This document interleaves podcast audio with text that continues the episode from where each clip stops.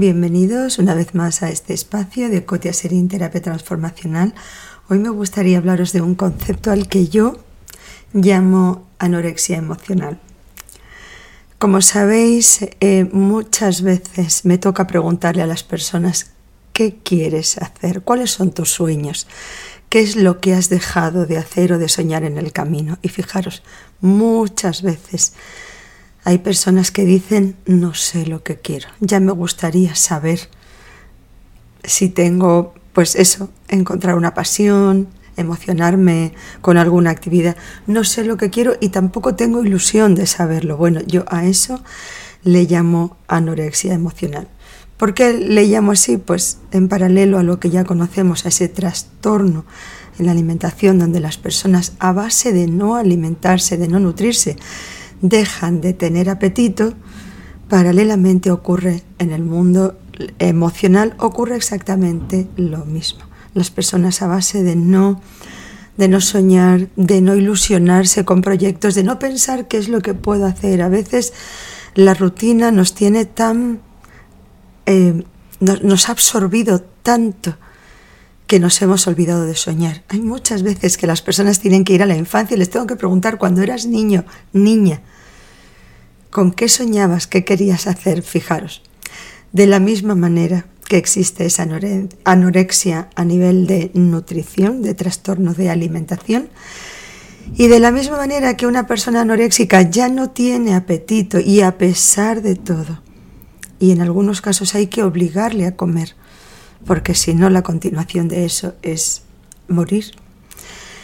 De la misma forma, muchas veces tenemos que obligarnos a hacer cosas. No tengo ganas, no tengo ilusión, uff, qué trabajo, uff, qué pereza, con lo bien que estoy en mi casa o sin hacer nada. Bueno, si, si quieres salir de esa anorexia tienes que hacer un mínimo de esfuerzo. Yo estoy para animarte, para motivarte, para indicarte también muchas veces, porque a veces uno se apabulla de ver toda la oferta que existe de cosas que puedo hacer, pero es cuestión de ir igual que en la anorexia, comiendo de a poquito. No te voy a decir que si hace ya mucho tiempo que no estudias o que no te inscribes a ningún curso, que no ves gente, que no te introduces en un círculo social nuevo, diferente, con gente nueva, desconocida, que tú le puedas aportar algo y que ellos te puedan aportar algo nuevo a ti también. No te digo que te vayas a un a hacer senderismo en Katmandú, no, pero empieza como en una anorexia a ingerir pequeñas ingestas, de a poquito, de cosas que, que tengas más a la mano, de cosas que no te supongan un súper esfuerzo ni una súper ansiedad. Empieza con desafíos pequeñitos, que no tengas que hacer grandes esfuerzos porque si no vas a echarte atrás y vas a dejar de hacerlo porque es una pauta, si has llegado hasta aquí, es una pauta que tienes instalada hace ya un tiempo. Empieza con desafíos pequeños, exígete poco, pero exígetelo. Una vez al día, o sea, negocia contigo mismo. Y si no, pues para eso estoy yo. Ese es mi papel. Negocia contigo mismo. ¿Qué es lo que puedo hacer una vez al día? Aunque sea una cosa pequeña. No, no tengo muchas ganas. La verdad no me hace mucha ilusión. ¿Qué pereza me da? Bueno, la vas a hacer sin ganas, sin ilusión y con pereza. Te vas a obligar. Como os he dicho muchas veces, el ser adulto quiere decir que nos convertimos en nuestros padres y madres. Ya nadie te va a obligar a hacer nada. Pero es una pena vivir la vida pudiendo disfrutarla en Technicolor, vivirla en color sepia. Es una pena porque somos nosotros al fin y al cabo los que nos castigamos, los que dejamos de disfrutar. Y finalmente cuando en algún momento tengamos que irnos de este mundo, eh, nos iremos con muchísima tristeza y con la sensación, qué pena de una vida malgastada, una vida perdida, una vida no, no experimentada, no disfrutada. Que las cosas no son como uno quiere que sean o como uno pensaba que iban, que iban a ser, por supuesto que sí, pero eso os digo, eso es en todas las vidas. Todos nosotros nos pensamos que la vida no es como nosotros soñábamos o programábamos. Puede ser, y seguramente es así, porque la vida es mucho más es un gran desafío, es mucho más desafiante de lo que podemos pensar. Eh, nos pasan en el camino muchas cosas que a veces nos desvían de lo que eran nuestros proyectos. Es que yo soñaba con eh, hacer esto, tener una familia feliz, eh, estar a esta altura de mi vida, tenerlo todo claro, planteado, ajustado y sujeto. Bueno, la vida es así, es un, es un proyecto, es una obra de arte que se va creando a sí misma, pero necesita que nosotros le, le, pongamos un poquito de gasolina, que nosotros estemos a favor. Hoy día en nuestra sociedad te puedes quedar en bata, en zapatillas, en tu casa, sin salir. Puedes pedir la comida que te la traigan, eh, la compra te la pueden traer y te puedes quedar todo el día porque hay programas de televisión, está en el ordenador, para que puedas estar navegando ahí en las redes eh, prácticamente todo el día. Y sin embargo, ¿qué tipo de vida es esa? ¿Qué tipo de vida es esa? Se ha hecho, bueno, hace ya unos años, una investigación acerca de las personas que están a punto de morir.